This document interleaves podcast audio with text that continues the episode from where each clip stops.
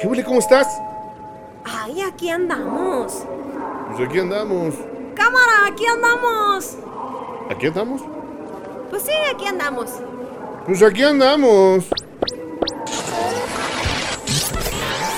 Chucho el roto. Aquí, Aquí andamos. Muy buenas días, tardes, noches o cualquiera que sea la hora que nos está reproduciendo. Bienvenido a este episodio 20 y final de la primera temporada de tu podcast preferido. Aquí andamos.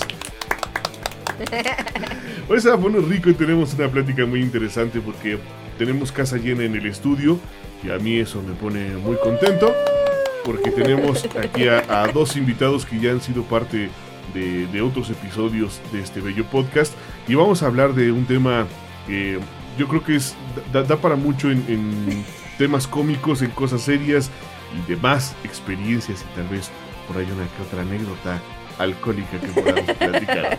Pero antes que nada, Alvin, bienvenida a tu programa, tu podcast, tu estudio, tu lugar y tu micrófono. Ya el último capítulo de esta temporada. ¿Cómo estás? Qué buena onda poder terminar esta primera temporada con un tema tan interesante y teporocho como el que vamos a hablar. Hoy nos vamos a poner marihuanos y... ¿Cómo es yo? Quiero chupar. Hoy quiero tomar. ¿no? Ay, perdón. Se ve que no conozco a las superlamas muy bien. Pero bueno. Bueno, hoy vamos a, beber y a ponernos marihuanos. Gracias por la bienvenida. Qué gusto que nos acompañen en este último episodio de la primera temporada. Eso no quiere decir que vamos a, terminar de hacer este podcast. Tenemos invitados especiales a Chris, bienvenida, y Rodri, que espero se encuentren muy bien. Chris, ¿cómo estás? Muy bien, muchas gracias por la invitación. Eh, pues sí, vamos a ponernos pelotas. Ah, no, perdón, íbamos a hablar de, de las pedas, ¿no? Sí, porque no tenemos bebidas. Rodri, Sí. ¿cómo estás? muy bien, gracias y también nada. Estamos esperando a que salgan las cartas blancas por aquí. De hecho, este, ya, ¿Qué- ya estamos aquí. ¿Qué se Eh, toman? ay, ya, ya, ya nos pusimos borrachos. De hecho, ya andamos aquí en, en el estudio con pomo en mano y todo para festejar este fin de temporada. Y además ya estamos cerca de, de la Navidad. De la navidación, Entonces, oye, la sí Navidad es Año. Nuevo. Entonces, este, este tema es para eso, para que la pasen rico en este fin de año. Platicando sí, sobre esto. Vamos a platicar un poquito de las adicciones, cómo se dan las adiccio- adicciones. eh, desde el punto de vista psicológico por parte de, de Cristina, desde el punto de vista borracho por Rodrigo y por mí, y desde el punto de vista inocente, desde el punto de vista de Almendra, ¿no? Pues ahí tenemos opiniones en, la- en las que vamos a estar comentando cómo se dan las adicciones al alcohol, a la droga y a cosas peores. Es que no puedo creer que ustedes sean un par de tuborochos, pero sí, sí son. Chris, eh, nos estabas comentando antes de iniciar este, este episodio que existe una delgada línea entre esta adicción. Yo te preguntaba, o sea, la delgada línea es entre qué? Entre me pongo borracho y no me pongo borracho, o bueno, me hago adicto o no me hago adicto, o esta delgada línea eh, con, con base en qué es? O sea, ¿dónde deja de ser ¿Adicto? un, un simple Un gusto. de, de tal vez un fin de semana o esporádico echarse unas chelitas? ¿Y cuándo ya se volvió adicta a la situación? Bueno, en, prim- en primer caso es que dejes de ser funcional, ¿no? Que tengas que primero invertirle en, en ese lado de voy a comprarme mis chelas antes de, de cubrir mis necesidades básicas, ¿no? Entonces ya ahí es un problema, ¿no? También cuando, eh, no sé, sabes que, un ejemplo, ¿no? Que tu pareja no le gusta que tomes, pero no te importa eso, ¿no? O sea, lo primero es tomar y no importa también todas las personas que están a tu alrededor, ¿no? Entonces, desde ahí ya es un problema porque pues, dejas de ser funcional como tal y le das un primer lugar a la adicción, al alcohol o otras cosas, otras sustancias psicoactivas. Entonces, es una, en esa línea delgada, en lo que me refiero es la percepción que tengas sobre la adicción, porque una característica principal de los que son adictos es la negación. Yo no soy adicto, o sea, yo no soy alcohólico, yo, yo estoy bien. Ustedes están mal y la percepción que tengan de Están mí está mal, están exagerando, pues no es así. Pero eso nada más es un, eh, el problema, porque escucho que dices, "E- eso ya es un problema, pero ¿ya es adicción o solo es un problema? Depende cuánto tomes, ¿no? Ya se tome una adicción. No soy especialista en adicciones, la verdad, pero eh, como tal, ya el que necesites tomar, eh, drogarte, estar marihuana todo el tiempo, no sé, diferentes drogas ¿no? que se ocupan, eh, ya tiene que haber un... Bueno, para empezar las eh, drogas ilegales pues ya es una adicción, ¿no? Para- empezando desde ahí. Las legales, de alguna forma el tabaco y... La marihuana. y el alcohol como tal, que es lo Ay, legal. yo, yo me fui hasta la marihuana. Eh, no no, todavía no. Ya la van Ya a está legalizada la, la- en una parte, en- ¿no? en ciertos. eh, No en todo el, toda la no República. en toda la. República, además, en ciertas ocasiones. Marihuanis en la legaliguana. Sí, marihuanis en la marihuana. Pero eh, yo por lo menos lo veo en esa percepción en el que ya no eres funcional y que obviamente está primero tu adicción a tus necesidades básicas, ¿no? Desde tu trabajo, todo este tipo de cosas. Ahora, tiene que ser, como dijiste, únicamente con las ilegales, porque ¿dó- ¿dónde está la diferencia, no? ¿Qué tal que un día legalizan la cocaína y entonces ya no es adicción o qué? No, sí, cualquier adicción, o sea, no, no importa que sea legal o no, ya depende, este, que, que cuánto tomes o cuánto te metas o cuánto te inyectes. Yo, por eso, ejemplo, siempre pero tomo con siempre medida. tiene que ser una adicción. De yarda, porque. No, es que mira, yo, yo siempre he creído que, eh, por ejemplo, en las cuestiones alcohólicas, uno tiene que aprender a tomar y tomar con medida. Tomas hasta la madre y luego le paras. Porque si no, ya después de eso se vuelve... Adicción. Sí, claro, sí, ya es un y problemón, necesidad. Sí, y hay en ocasiones que van a la terapia y dicen, "Ah, es que yo no soy alcohólico. Y este, pero pues, diario Pero llegan me- con la caguama en la mano. diario- ¿no? Pues Con diario me Con tomo su unas- playera de negra modelo. diario tengo que tomarme unas cuatro o cinco chelas para estar bien. Entonces, pues no las necesitas para estar bien, ¿no? Entonces, desde ahí ya, obviamente ya tienen otros este, procesos, en- a lo mejor necesitan trabajar algunas cosas de su pasado, eh, todo ese tipo de cosas, pero pues ya es dependiendo de cada persona. Fíjate que algo muy curioso que comentabas hace rato eh, es un problema familiar el alcoholismo eh, y creo que así como esta parte psicológica tú lo ves realmente los problemas muchos existenciales empiezan en el núcleo familiar y el alcoholismo entonces sí puede ser heredado. Algunas ocasiones sí, pero todo depende del caso de la persona, no puedo generalizar, pero por ejemplo socialmente, eh, desde las fiestas y todo esto, la familia ah, propicia a que, ah, oye, un niño de 6 años, pruébala, a lo mejor Sí, no, que no te va a gustar, ¿no? Pero pruébala. Se llama chin. que, que se, te, se te hace gracioso, ¿no? Que uno, un O bebé le metas una chela en, la- en el biberón y ahí esté jalando el asunto. Pe- Y desde ahí, ¿no? De- de- en ese rollo de lo social. Pero como tal que sea un problema, pues posiblemente sí, pero todo depende de la persona. O sea, es como, depende del contexto. Por ejemplo, tú, mi Roy, eh, ¿a qué edad empezaste a, a- a beber y bajo qué circunstancias? Yo no. Yo no tomo rudo. No, no es cierto. Este, la verdad ni me acuerdo. La verdad no me acuerdo. está tan, te- La- eres tan Estaba yo tan pedo. No, no, no, no. La verdad es que no, no me acuerdo cuándo empecé a tomar. Yo sí me acuerdo que de repente como niño te gana la tentación, ¿no? Y en las fiestas como lo está coment- como lo comentaba Chris, eh, lógicamente no, a mí en, en casa no, no me dejaban tanto, pero sí ya después, ya cuando, yo creo que cuando cumplí 15 años, yo creo que desde ahí ya este, me permitían la parte del, del acceso a, la cerveza. Entonces yo creo que empecé con, con la cerveza. Este. También depende mucho los valores que tengas desde casa. Yo así lo veo. Eh, si, si tienes valores eh, ya bien fijos o bien sustentables, eh, es mucho menos la posibilidad de que llegues a tener algunos problemas por la parte, por la parte del alcohol. Eh, también lo que comentaba Chris, eh, la parte de la negación, ¿no? No, ¿sabes qué? Es que yo no, yo no soy adicto. Inclusive no nada más es la negación de la persona, también de la familia. Que muchas veces tú le dices, ¿sabes qué? Es que ya está tomando mucho. Yo, por ejemplo, tengo un amigo en el que, que la verdad este, ya estaba tan mal que hasta le pegó a su papá, ¿no? Eh, a golpes. Y le dijimos, ¿sabes qué? Es- está mal, o sea, está mal. Pero Está mal que no nos hayas invitado a la Madrid. no, y, y aparte la mamá es como que lo solapa, ¿no? Como que no, es que mi hijo está bien, ya no lo va a volver a hacer, es que esto, y la esposa también. No, es que nada más fue porque Estaba este, borracho esta- es- ahorita. estaba borracho y se enojó. Entonces yo creo que, que como dice Chris, o sea, es, la, es el individuo, pero también todo el entorno familiar. Pues qué gravedad del asunto, ¿verdad? Pero este esperemos que ya no se vuelva a Sí, repetir. yo, ta- yo también creo que, que- que tiene que ver por ahí esta situación de los valores. de, sí, de los valores de la educación en casa y de la, de la parafernalia en la que te veas envuelto. cuando estás en esas situaciones locochonas, ¿no? Porque eh, en mi casa, por decirte algo, cuando éramos chavos, pues no teníamos... eh, vaya, no se nos negaba eh, el que probaras, pero no era bien visto el que tomaras, ¿no?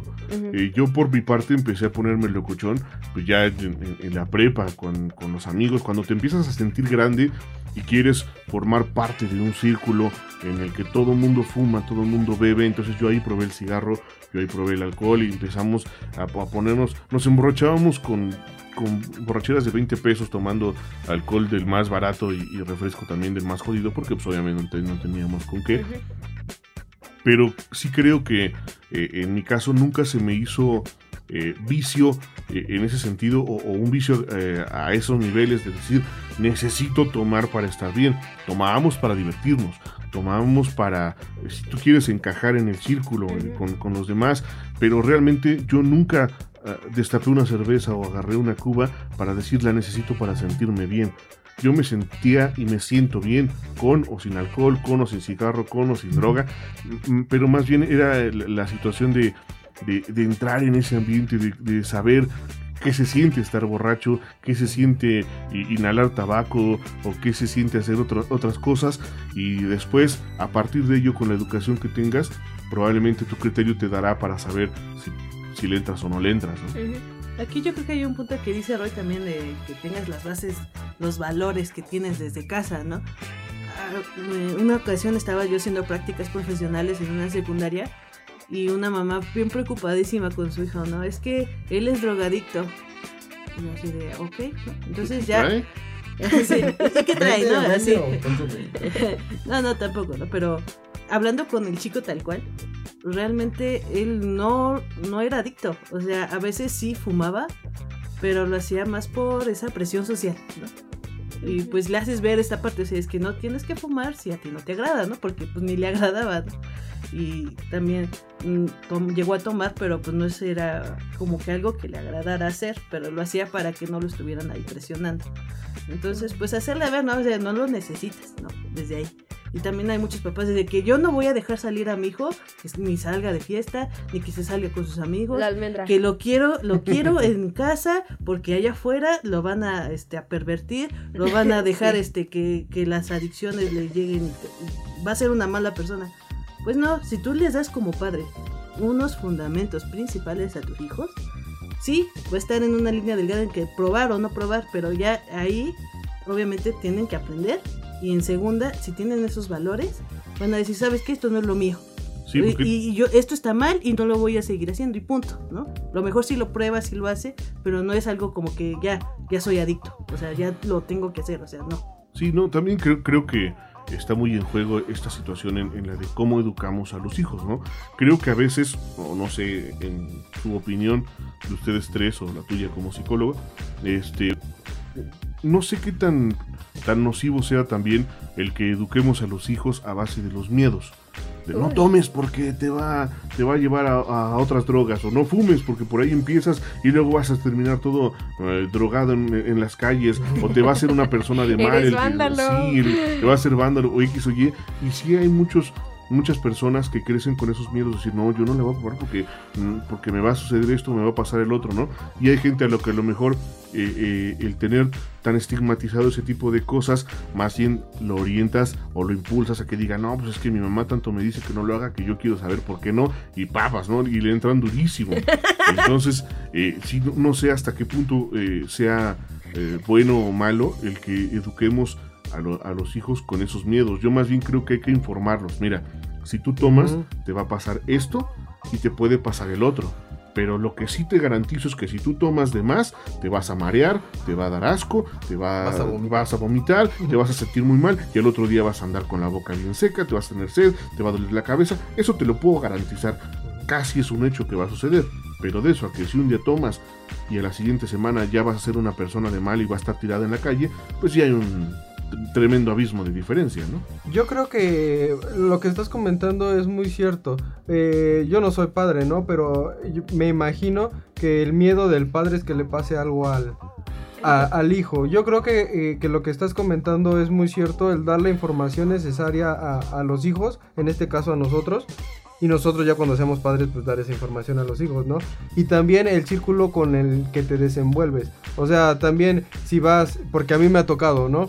Te dicen, es que es peligroso, pues sí, sí es peligroso. O sea, yo la verdad a veces a, amigas yo no les recomendaba ir con cierto tipo de personas o por ejemplo inclusive con las personas que yo me juntaba porque pues esto luego luego luego sí se pasaba no o, o, o, por ejemplo ya empezábamos a no déjalo hostigoso o sea ya empezábamos a tomar y o querían que la muchacha tomara para que este ya después se fueran a otro lado no para que aflojara sí sí claro sí claro. Entonces debe, debes saber en qué círculo estás eh, esa es mi opinión las personas con las que te estás juntando para no pasa nada, o sea, tan, bueno, no es que no pase nada, pero controlándose que no cosas graves. Exactamente. Yo yo yo desde la perspectiva que dicen, o sea, yo lo viví así. Eh, no sé si era miedo, pero si era súper, súper restrictivo eh, el asunto de, ay de ti, que te encuentre este, eh, con una cerveza, con un cigarro, y eso fue muchísimos años, ¿no? O sea, de, las tres hermanas que somos, a las tres nos dijeron la misma cosa. Eso sí se los puedo garantizar. Eh, de, de, este lado, pues a lo mejor a estas alturas ya no tan inocente, pero todavía hay unas cosas que yo no creo a mis 28 que puedan pasar, que las he descubierto hasta esta edad, ¿no? Eh, pero siempre hubo esta parte de, no, eh, todos los que fuman, no creas que fuman nicotina, ¿no? todos son marihuanos. Este, aquí no aceptamos a gente borracha, o sea, jamás habíamos probado gota de, alcohol, pero... Por eso no voy a tu casa. pero siempre, siempre estuvo esta. Y más por parte de mi mamá, que era la, la, parte regañona del matrimonio de mis padres, ¿no? No sé, no me acuerdo, pero creo que no. Nunca hablaron conmigo, al menos de eso que dice el rudo. Este, si tomas, vas a amanecer así y así y así. Siempre fue como de, si tomas te voy a soltar uno. porque eso no se debe de hacer, ¿no? Entonces jamás lo hicimos. Eh, yo lo, probé hasta... Me, fui en 2000... ¿Qué probaste? La, cerveza. Ah. probé la cerveza hasta el 2015 y ya tenía yo más de 20. Entonces fue mi primer cerveza en mi vida, que jamás había yo bebido otra cosa. Y el cigarro lo probé en la prepa, pero fue así como por querer encajar prácticamente y, y era como de charros, ellos se una caja, o sea, ¿cómo, ¿cómo pueden, no? No te digo que en ese entonces me desagradó, pero no me hizo adicta, o sea, no fumo, ni nada. Entonces era como, chin, en donde, y volteabas para todos lados, ¿no? Ay, en donde venga mi mamá y se vaya a enterar y no sé. No, o sea, siempre hubo esa parte de, ay, no, mejor no lo voy a hacer. Y no lo hice. Y de alguna forma saliste bien, ¿no? Porque he, topado con, bueno, en mi vida, ¿eh? No en terapia, pero con dos o tres chicas que, hoy es que están siempre en casa, no las dejo salir, no van a hacer esto, no van a tomar, no van a fumar y nada. ¿Y qué hacen? Buscan a un novio. Y ese novio va a hacer todo eso que ellas necesitan. Entonces, se, cobijan en ese, en ese rollo. ¿Y qué pasa? Se embarazan, ah, se casan, se, juntan, se juntan, se salen y ya, ¿no? Según tienen una libertad, pero ya con una responsabilidad. Entonces digo, ¿para qué tenerlas tan atadas si cuando vean la primera posibilidad, y perdón que lo diga, con el primer pendejo que vean y digan, de este me va a sacar y voy a necesitar todo? Sí, no, no soy yo. Entonces, van a, van a pues buscar eso, ¿no? Entonces, pues sí, no, no, no es necesario llegar a, eso. ¿Tú eres ese tipo de novio? No, yo no. Yo ni tomo. no, pero, perdón, antes de, que emitas tu, tu opinión, sí, eh, siempre fue así. O sea, y yo creo que eso, el temor de, mis papás o de mi mamá, al menos que era la que nos decía, no, no, no, no, era este, en donde se me vaya y, lo haga, pero pues gracias a Dios no, no pasó, no o sea.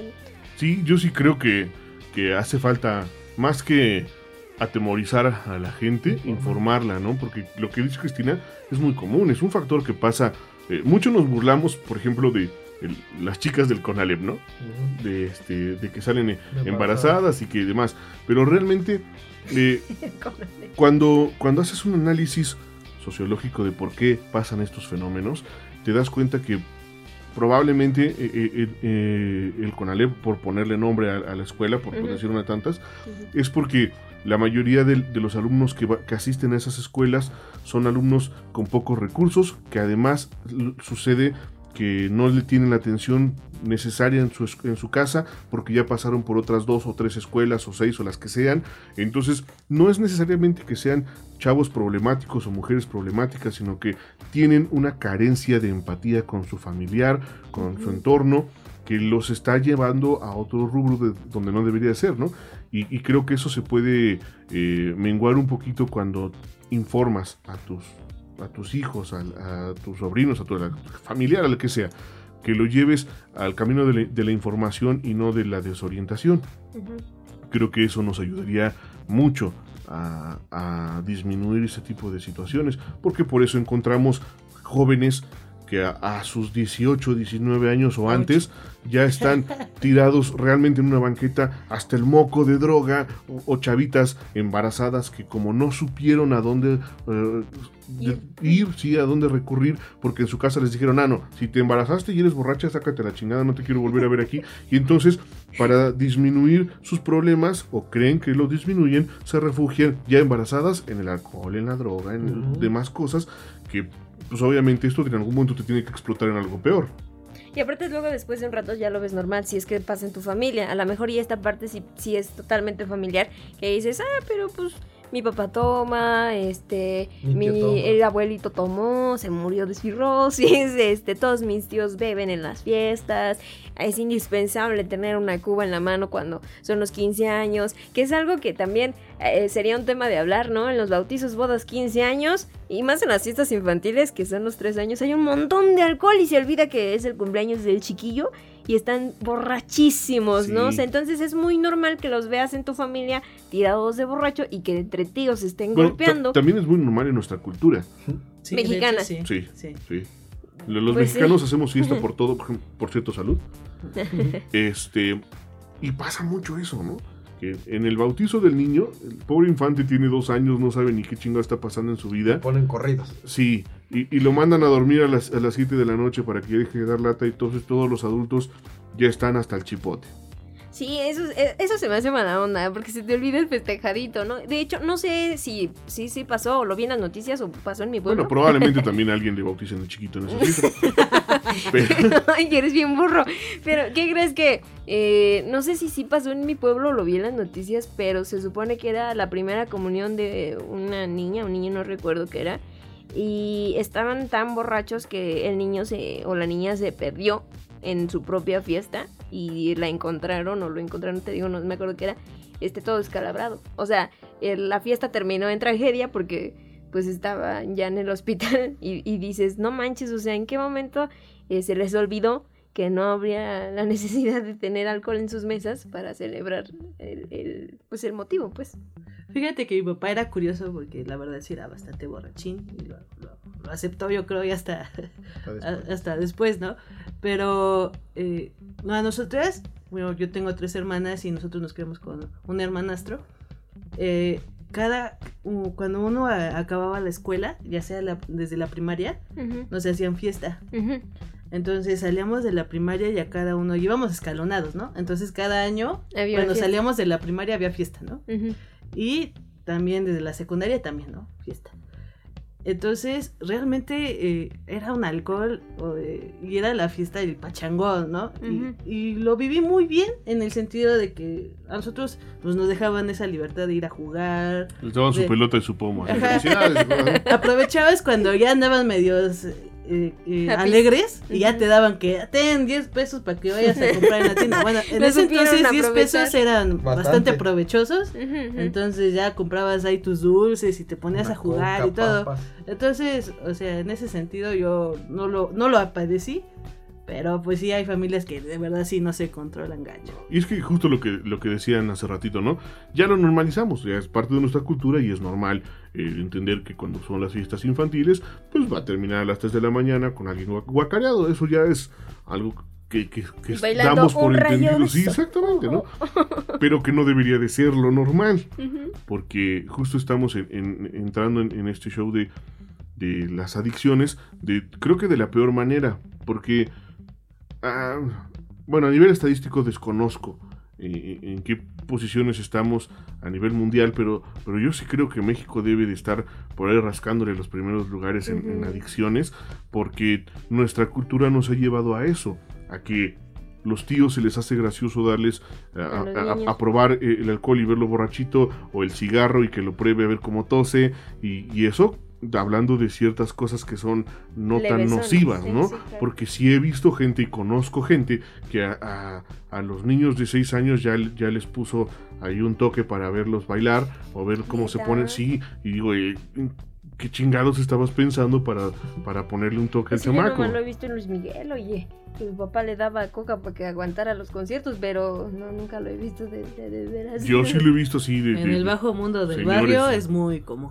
es Sí. muy Que les des toques a los niños. Sí, y también ya desde una temprana edad que andan con la mona y todo ese Sí. tipo No de manches. cosas. No, no- no sé si recientemente han ido a la Ciudad de México. Eh, entrando, más bien, ya a la salida de la Ciudad de México, a la carretera para Pachuca, en Indios Verdes.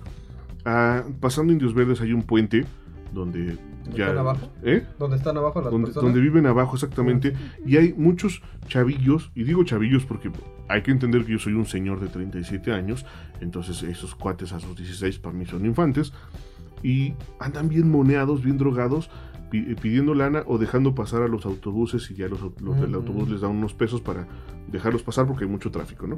Pero ya me tocó estos días que, que he estado yendo a la Ciudad de México ver a mujeres embarazadas moneándose o a las chavas de di- diez y tantos años porque se ven muy chavitas con el niño en brazos, un niño en el, en el brazo y en el brazo, de- en el otro, perdón, la mona. Terrible, o sea, es una cosa... La mona, ¿la mona qué es la mona? Es, este, es una esponja, o más bien, bueno, puede ser esponja Es o, o, estopa. este, estopa, donde le echan o tiner, o activo, o gasolina, y la cosa es que el solvente que están inhalando los pone estúpidos más de lo que ya están. Pero, pero se me hace como bien ilógico a mí, ¿no? En esta parte que dices, pues te arde la nariz, ¿no? O sea, si cuando hueles tiner luego a mucha gente eh, les causa conflicto, ¿por qué tendrías o por qué tu cerebro te dijo, oye, sabe rico, huele rico? Por el Eh, efecto que tiene. Claro, Pero- ellos no lo hacen por el olor, ellos lo hacen por el efecto que tiene. O sea, muchas veces, muchas veces te hace que, eh, bueno, los, las personas me han comentado esa parte. Te que- voy a decir como mi mamá, ¿y tú cómo sabes? que hace, que, hace que, que, por ejemplo, a lo mejor tienes hambre y, y estás con la mona, que no tengas hambre. O que se te olvide o sea, que sí existen esos efectos Sí, este, sí. Que te te- hagan sentir mejor. sí, que se te olvide que tengas hambre. Entonces, por eso lo hacen. Lo hacen por el efecto, no lo hacen por el olor. ¿Y si es cierto que eso que hay monas de sabores ya? pues yo sí, Sí. los he visto como Hay un tutorial de mona de guayaba, ¿no? Es el famoso. ¿no? Son La las, que, son las que vendemos. sí. Yo tenía un cuate en la prepa que le gustaba esta parte de, del resistor amarillo y así. Dicen, ¿Cómo que "Ah, el bully? No, resistor. El resistor amarillo, el, el que es como pegamento de zapatero. Ah, ajá, el resistor. Sí, sí, sí. Ajá. O sea, Ajá, bueno, yo me ese. refiero a la marca, pues. Ah, ok. Ah, no, no, no. Bueno, de hecho la marca es resistor. Ajá, resistor, resistor resistor. de zapatos.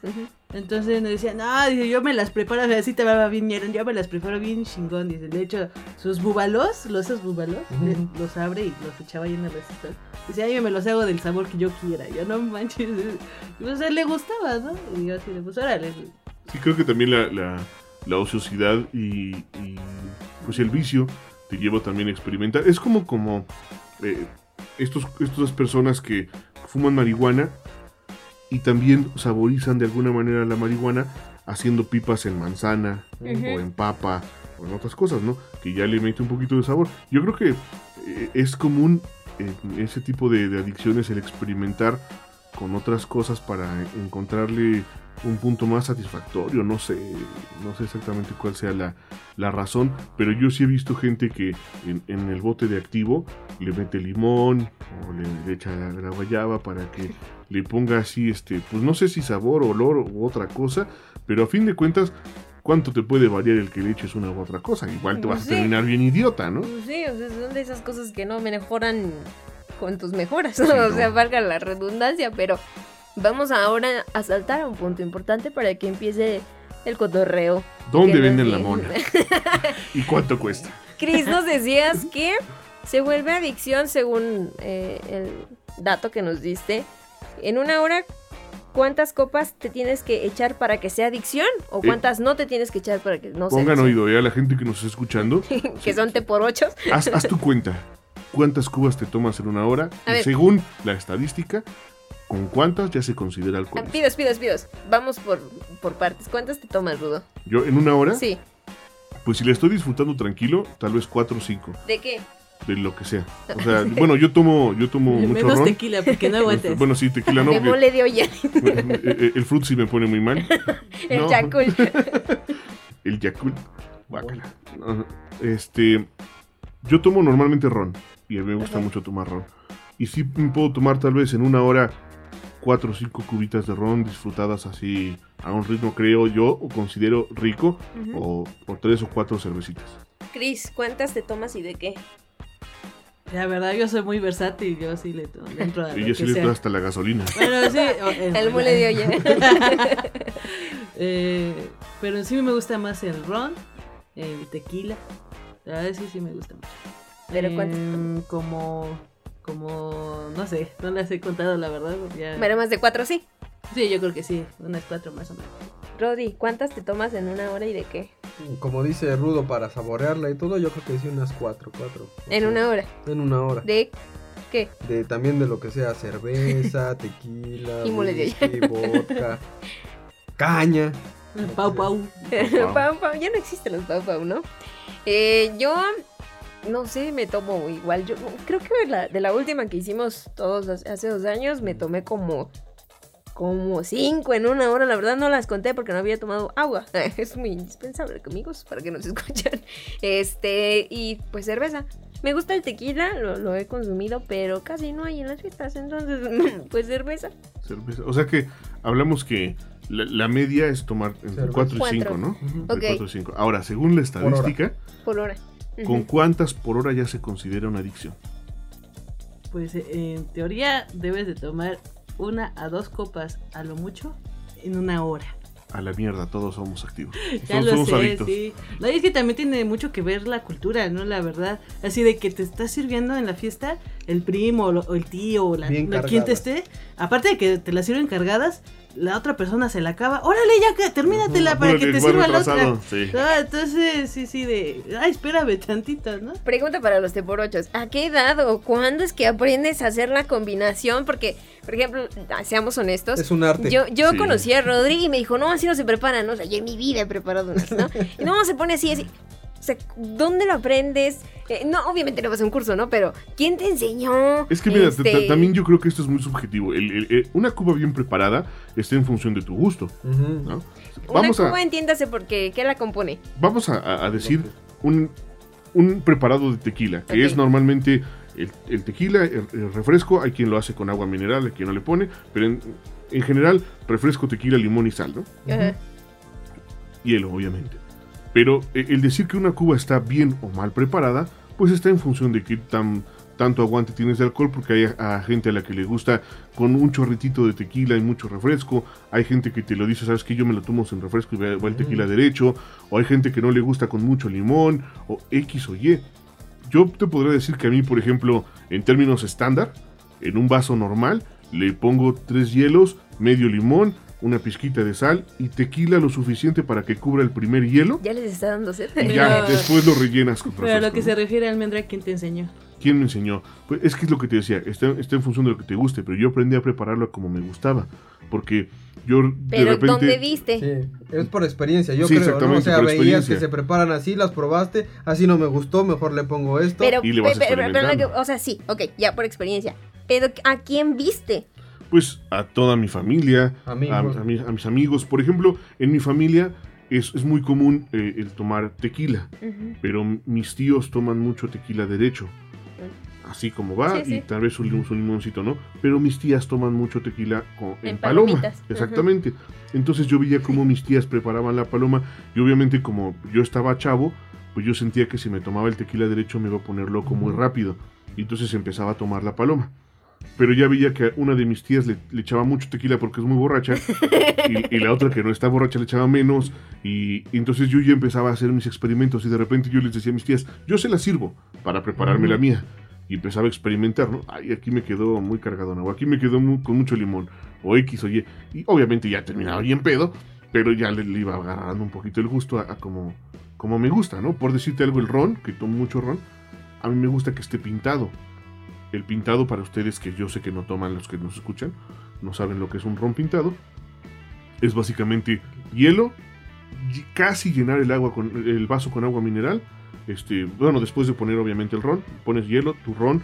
Normalmente yo pongo, te digo, hasta donde cubre el primer hielo. Después ya. Le vamos a meter un hielote de esos de bolsota vertical así. Ándale, exactamente. decía El uno tamaño de, del vaso, ¿no? decía de mi- uno Para de mis tíos, tres dedos, pero paraditos. sí. ¿no? Este, entonces, y ya lo, lo rellenas con agua mineral y un chorrecito de coca. Ese es el pintado. La coca lo pinta.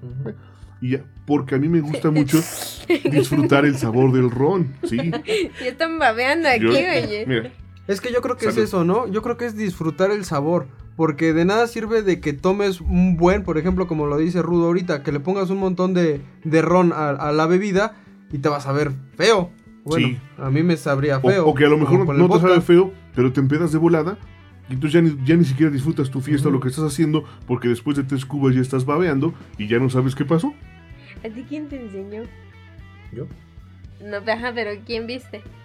Pues yo creo que también, como dice el Rudo, entre familia, amigos, y, y vas viendo, vas, vas probando, vas viendo qué, este, qué te gusta, como también lo comentaban, por, y cómo te gusta, ¿no? Porque, por ejemplo, a mí con el vodka, eh, con el vodka, eh, una vez a mí me sirvieron uno, y me lo sirvieron muy, muy cargado, no me gustó, y, de- y yo dije, no, el vodka no me gusta, pero ya después lo probé con otras personas, y sí me gustó. O sea, me gustó la forma en cómo lo prepararon y desde ahí le agarré gusto al vodka y lo fui preparando yo y ya sí me gustó. ¿Tú sí sabes preparar, Chris? Sí, me enseñó mi papá. Y la verdad es que mis respetos a los abogados, ¿eh? Porque la verdad, ¿Son teporochos? no, Teporoches. sí toman bastante.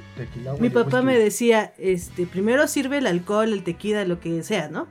Y después ponen los hielos, porque los hielos le van a quitar, Absorbe. eh, bueno, le vas a servir menos, de algún modo, si le pones Sí, primero es lo los que hielos. pasa en el cine, por ejemplo, ¿no? Que te dan el jumbo. cine no te venden No, hablo de los hielos. no, o sea, me refiero a que te dan el vaso jumbo lleno de hielos y te dan bien poquita Ah. coca, pues a Yo eso creo que voy. Almedo tiene ahí un pacto con Sí. Cinépolis. sí. Y ahí Sí. llega con su pomo, ya sabes, ¿no? ¿Cómo me a mi coco. Sí, no, mi papá me decía, mira, hasta aquí, luego dependiendo, ¿no? Si quieres este tequila, eh, ah, bueno, ya le echas limón, sal y hasta dónde de refresco. Y aunque nosotras no tomábamos, digo, porque bueno, yo y mis hermanas, este, no tomábamos cuando ellos estaban conviviendo, lo que sea. Pero, ah, órale, este, Cris, sírveme otra, o este, mi otra hermana, Eran Chávez, las- las sírveme, barman, ajá, las éramos las barman en ese entonces, entonces ellos- él fue el que nos enseñó a, a servir las, las cubas. Pero justo eso es lo que te decía, cuestión de gustos. Porque también hay cierta ciencia en preparar una, una bebida, ¿no? ¿Ah, sí? O sea, Sí, claro. ¿hay procedimientos? Sí, porque el- la, la gente que, que estudia que estudia mixología o, o- bueno, los baristas hacen más. Sí, otro tipo de cosas, pero sí, ahí. este eh, saben el por qué el por qué el hielo va hasta dónde o por qué primero el alcohol o por qué primero el jugo o por qué primero X o Y, porque sí hay cierta ciencia a partir de esto. Hay hay licores que el, el mismo barman cuando te lo sirve el que sabe te dice, es que se tiene que quemar primero con el hielo. Porque entonces así los aromas del licor explotan y los sabores y la chingada. Y este no se debe de mezclar con, con esto otro porque lo opacas. O este lo realza. Los que somos este borrachos, terrenales, De todo. este, d- dame gasolina con frutas y de limón y vámonos. Sí, Yo ¿no? lo único que sé es que va primero el cereal y luego la leche, porque Sí. si no, luego bota todo. Pero, pero sí creo que esta cuestión de los gustos, en esto que estamos hablando de los vicios, yo creo que ahí hay un, un parteaguas para determinar también eh, eh, el qué tanto puedes estar más apegado al lado del vicio o al lado del El gusto. gusto. Porque sucede, creo yo, en, todo lo que consumimos. Por decirte algo, cuando yo fumaba, a mí me gustaba fumar cigarros Raleigh, que ya ni existen. Pero eran cigarros, para mí, deliciosos. Era tabaco puro, fuerte, que me gustaba el sabor del cigarro. Yo no fumaba nada más por, por exhalar eh, el humo. Era parte de, claro, pero yo fumaba porque disfrutaba el sabor de los Raleigh. Cuando dejaron de existir los Raleigh y los, los absorbió esta empresa que se llama Lock Strikes, dejé de consumir cigarro y ya no fumo. Aparte también porque los que nos dedicamos a la locución, este, si le tienes cierto respeto a la profesión, tienes que cuidarte la garganta, ¿no?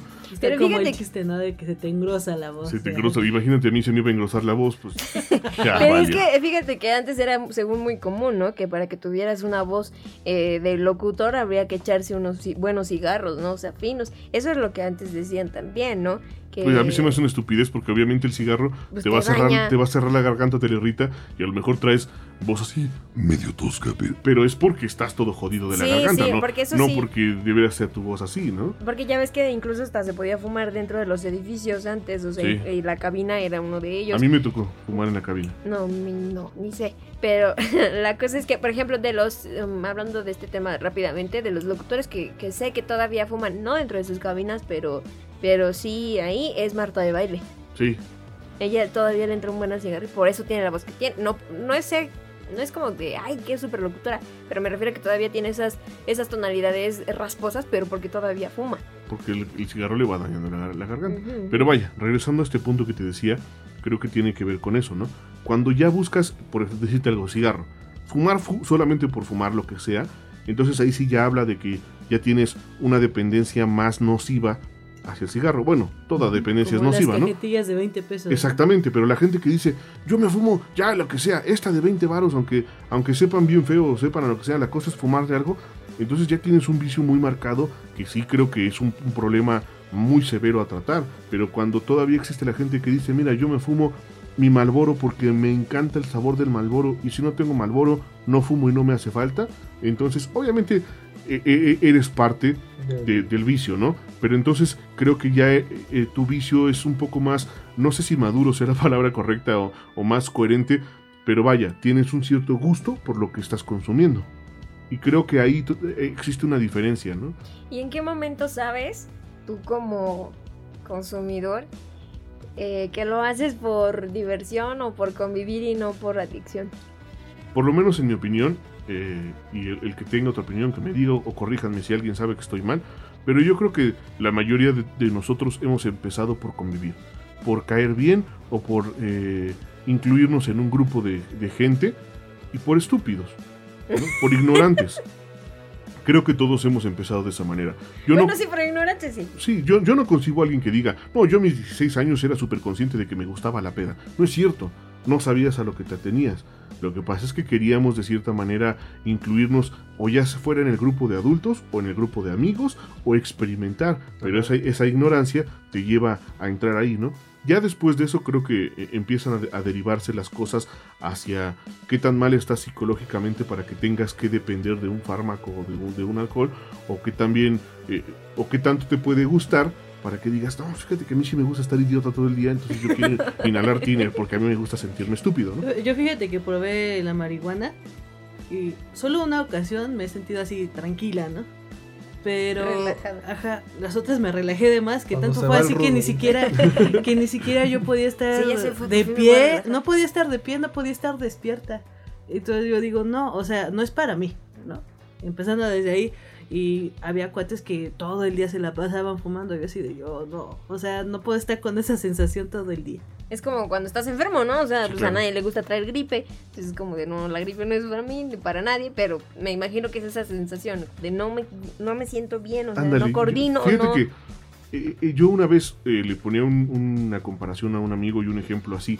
A mí se me figura que esa gente que ya le gusta estar todo el día borracho, drogado, así, de estar completamente ido, no sé hasta qué grado de- debe de estar mal de su cabeza, pero yo no puedo comprenderlo porque justamente yo le decía, es como si una cosa es que te guste el picante, que digas, a mí me gusta que la Que salsa pique. pique, pero otra cosa es que digas, no, a mí me mama estar todo el día con el estómago ardiendo y con la garganta a punto de fuego y que no pueda cerrar el hocico y... No, esa sensación de estar sintiendo que me, que me consumo por dentro me fascina. ¿Qué tan masoquista tienes que ser? Porque a mí me gusta el picante, pero a mí no me gusta tener la, la lengua ardiendo todo el día, ¿no? O sea, o sea, no, no concibo esas, esas situaciones, ¿no? O el que digas, pues a mí sí me gusta el alcohol, yo consumo alcohol, pero no me gusta sentirme borracho todo el Todo día porque día. ya ni, co- ya ni, co- ni coordinas, ¿no? ¿no? No sabes qué sucede. O estar todo el día drogado y, y volado por allá y que te, te alejas de tu realidad. Eh, Ahí creo que nunca podría yo comprender ese nivel de, de adicción. O también, no sé, la percepción que yo tengo, por lo menos, no sé si sea prejuiciosa, ustedes confírmenmelo que ustedes son hombres. Entre hombres, así de que, ah, tú tómate dos, o cruzada, cruzada, pues órale, y si no lo haces, ah, no sé, eres bien, ya saben, ¿no? Bien acá, ¿no? Que el, Puñalón, así se dice. así, ¿no? Puñal. Iba a decirlo otro despectivo, pero dije, no, mejor no. Fíjate que Nos cancelan. Fíjate que Sí. muchas veces yo, por ejemplo, en mi caso, es más que nada de, ándale, ándale, pero por juego. O sea, por el divertirte con las otras personas, con los que estás. Ya cuando te forzan, ah, eso es una cosa diferente. Yo sí estoy en contra de que forcen a las personas a que a fuerzas, ahora sí que a fuerzas se la tomen. Ya cuando le empiezas a decir de broma, ándale, órale, otra, otra, otra, a ver quién más. Eso es, para mí eso es juego. Pero ya cuando hay un, un- que tratan de forzar, yo ahí sí no. Sí, pero, pero también creo que sí es, sí es un factor muy común entre hombres, sobre todo. Y, y en estas cosas de las reuniones, de vamos a ver a quién le, le olorifica más la riata, ¿no? Entonces, Ajá. y, y siempre pasa esto. Yo ya me tomé cuatro, ya me llevo seis. pues, Pero ¿por qué lo haces? Lo haces por juego. Empieza por juego, pero en, algún punto sí ya, ya terminas. O por orgullo, por lo que tú quieras. tu hombría, ¿no? Pero no lo haces por te por ocho, pues. O sea, no, Ah, lo haces sí. por porque ya lo necesitas. No, lo, haces por pendejo tomar. porque estás Ajá, viendo a ver a quién le apesta más. Ajá. Pero, pues nada más. Sí, exactamente, lo haces por eso, ¿no?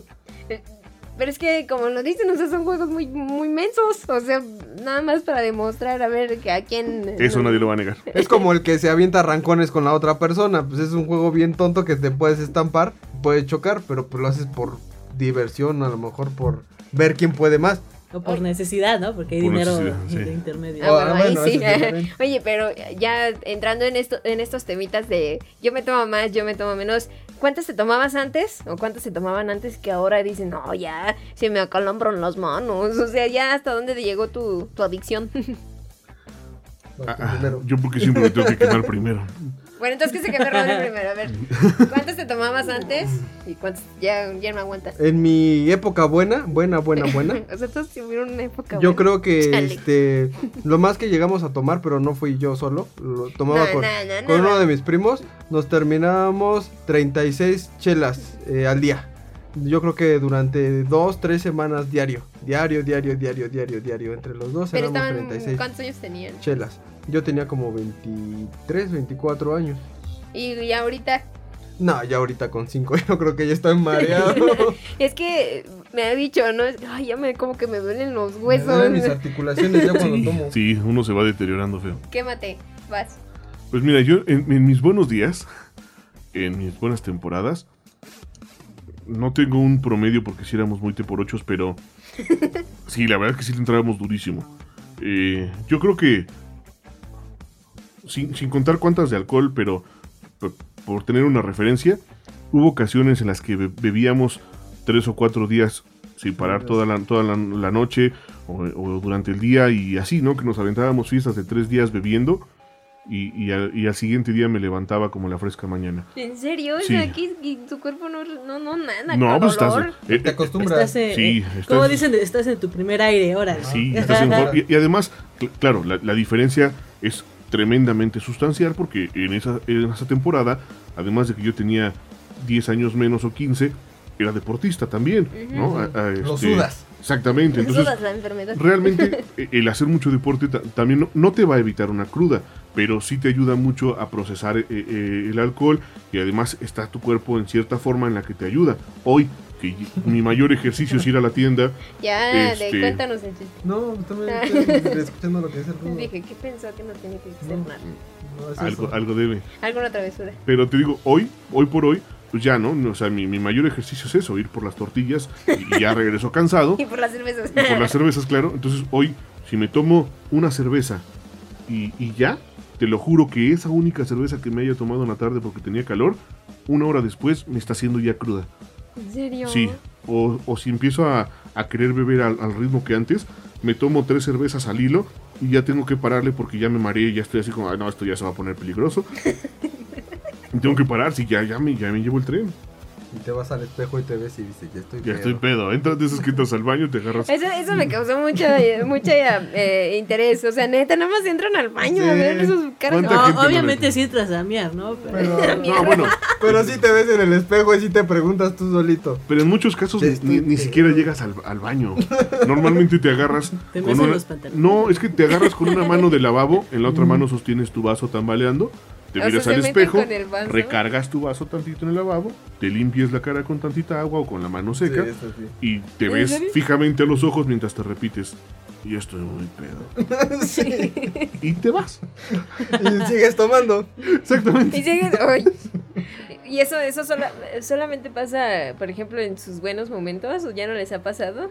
Ya, ya tiene mucho tiempo que no me pasa. Sí, ¿no? yo también. Yo creo que cuando estás tomando mucho, ¿no? O sea, que ya cuando estás tomando, ya vas encarreradito, te dan, dan ganas de ir al baño, te ves en el espejo y dices, no, todavía aguanto otra.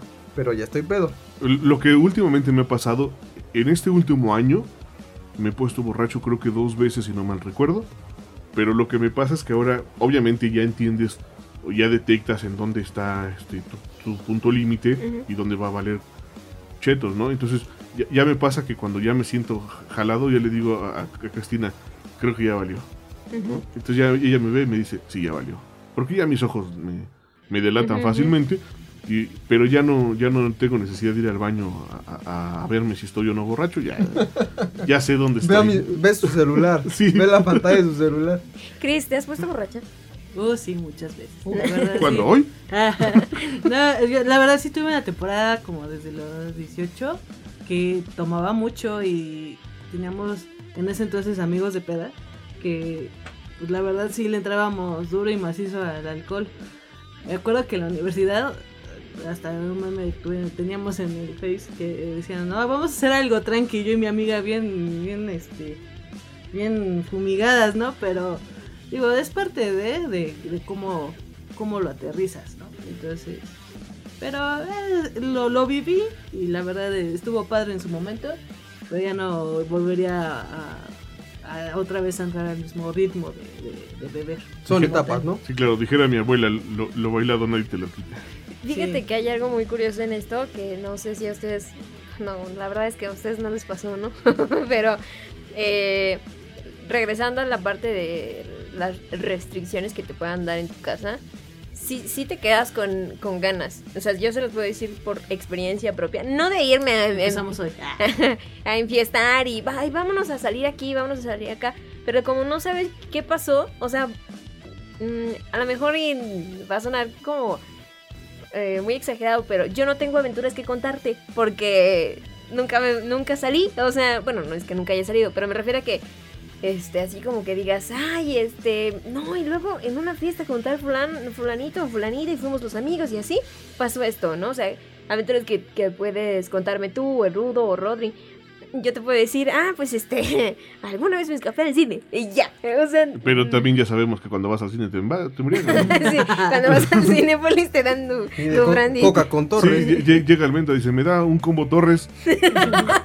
Oye, debería estar padre. Bueno, en, el- en las salas VIP sí se puede.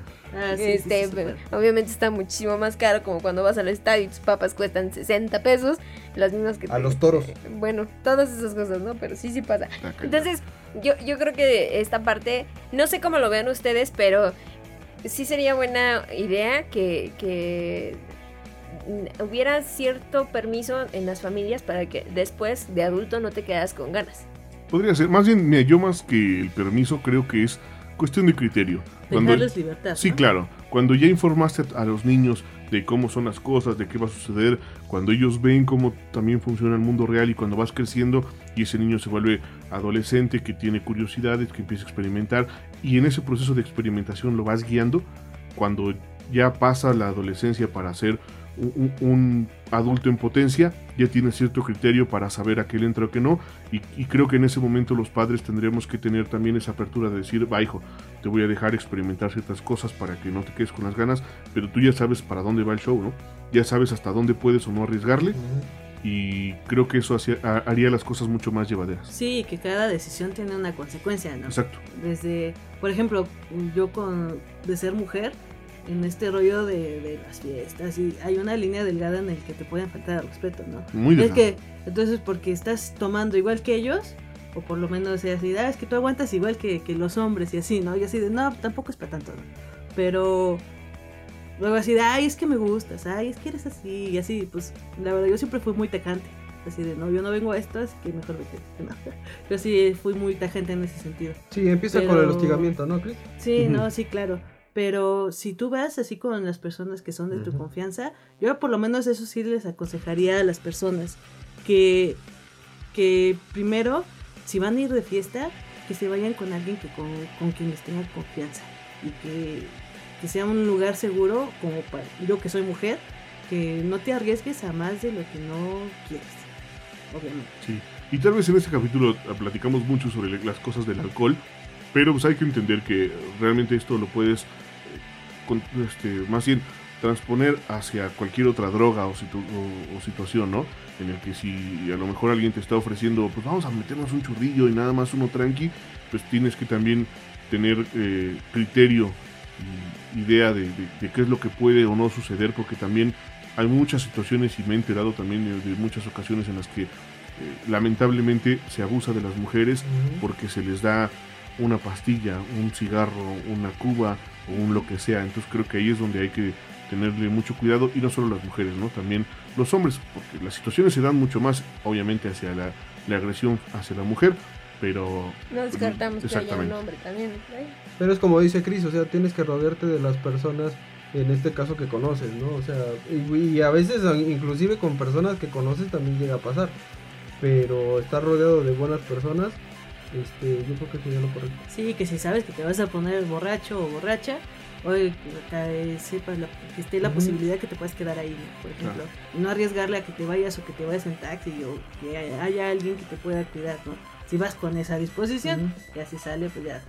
Yo, yo por eso lo- los invito a que en esas fechas decembrinas, si se van a, a juntar a cotorrear o tienen ganas de ponerse locos, cómprense los pomos, mándenme un mensaje Y vénganse a mi y vénganse a mi casa. Pues qué buena onda que podemos platicar de esto. Digo, todavía nos podríamos soltar otra horita más y contar patoaventuras y qué pasó cuando estábamos borrachos. O... Será tema de otro capítulo. Sí, sí, con mucho gusto, claro que sí, si ustedes nos hacen el favor y el honor de acompañarnos. Pero es momento de retirarnos y, y nos vemos en la siguiente temporada. Roto. Así es.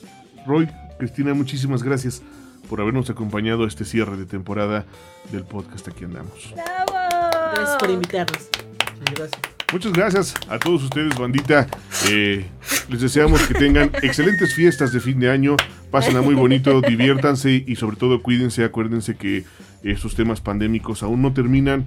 Estamos mucho mejor que cuando empezamos, pero No la rieguen. exactamente, no la rieguen. Cuídense mucho. Gracias por haberse disfrutado estos 20 capítulos con nosotros. Nos escuchamos el próximo año Sí. con la nueva temporada Feliz de este bello podcast. Aquí andamos. Feliz Navidad y Año Feliz Nuevo. Navidad. Pásenla bonito. Aquí andamos. Bye. Bye. Aquí andamos. Cámara, mi gente, ya se la saben, ¿eh?